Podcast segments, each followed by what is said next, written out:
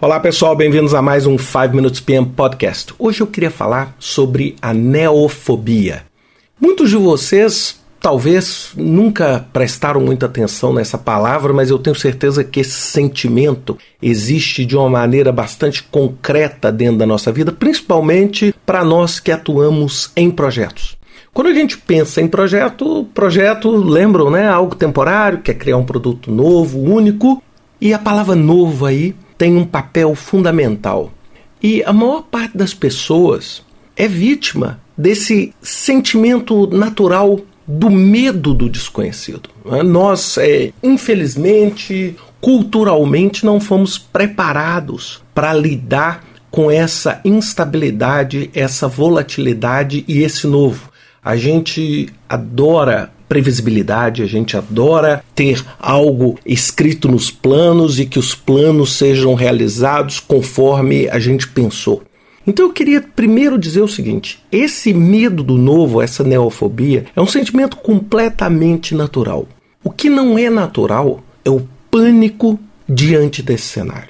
Você tem aquela sensação natural de desconforto quando você está começando um projeto ou quando você recebe um novo trabalho isso é natural, sem dúvida nenhuma, isso passa. É, é, todas as pessoas que eu conheço que atuam em projetos têm esse mesmo sentimento. Eu tenho esse sentimento quase todos os dias. Agora, o pânico não pode dominar, porque o pânico tira a característica racional do seu trabalho.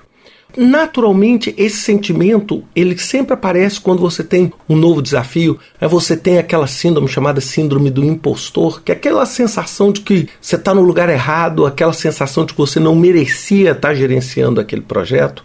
E isso, na maioria das vezes, é o que? É a lidar com essa ambiguidade. Porque o projeto ele pode dar certo, ele pode dar errado, ele é novo, ele é uma experimentação. Então, muitas vezes a gente pensa que, poxa, será que eu vou ter habilidade para lidar com isso?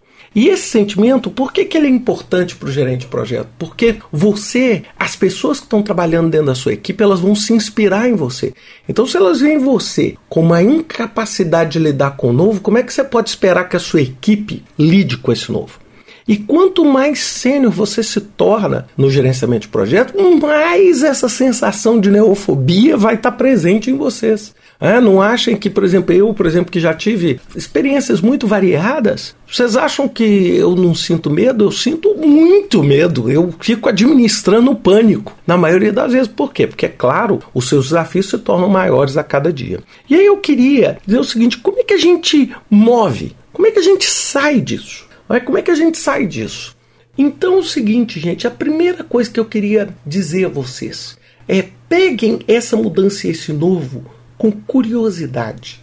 Curiosidade, sabe? Seja curioso, igual uma criança pequena que é curiosa quando ela recebe uma caixa diferente. Entenda aquele projeto como uma brincadeira, mas assim, uma brincadeira profissional, mas como uma brincadeira, como algo onde você vai explorar e vai construir um novo. A segunda sensação que eu quero sugerir a vocês, lembre-se, esse sentimento não é exclusivo seu. Esse sentimento é seu, é meu e de todo mundo que está ao nosso redor. Então lembra que está todo mundo no mesmo barco. Não tem aquela sensação seguinte, ah, é novo para mim, só eu que estou sentindo esse desconforto e está todo mundo confortável. Isto não é verdade. Quem fica falando, ah, eu sou super confortável com o novo, Tá falando isso para te deixar apreensivo, porque a realidade não funciona desse jeito.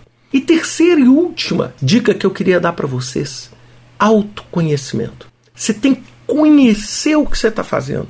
Você tem que conhecer a sua essência para entender como evitar isso. Eu já vi vários gerentes de projeto que, em momentos críticos do projeto, simplesmente desgovernam tudo. Não é? Você tem uma instabilidade tão grande que você não consegue gerenciar aquela situação. Então entenda aonde você tem seu ponto forte, aonde você tem o seu ponto fraco. É? Eu, por exemplo, eu pratico esse autoconhecimento o dia inteiro. Eu tenho milhares de pontos fracos. E pelo simples fato de eu conhecê-los, eu corro menos risco de sofrer uma arapuca em um deles. E eu, por exemplo, sem dúvida nenhuma, tenho esse mesmo pânico do novo, porque cada dia que passa, eu recebo pedidos de projetos, eu atuo em projetos novos que vão simplesmente quebrar os paradigmas que eu tenho. Então é explorar isso com curiosidade, é investir um pouco nessa criatividade, é tentar descobrir esse movimento de inovação, talvez conversar com pessoas bem jovens para poder entender o que está se passando. Esse convívio com diferentes gerações, esse convívio com diferentes culturas, aumenta a sua capacidade de enxergar as coisas de uma forma diferente da qual você foi treinado. Pense nisso. E é lógico, gente, aqui eu não tenho nenhum objetivo de autoajuda. O que a gente quer é conduzir o nosso projeto para o lugar certo. Só que não esqueçam, quem conduz o projeto são pessoas. E pessoas em pânico não necessariamente tomam as melhores decisões em projetos. Pensem nisso. Até semana que vem com mais um 5 Minutes PM Podcast. Até lá.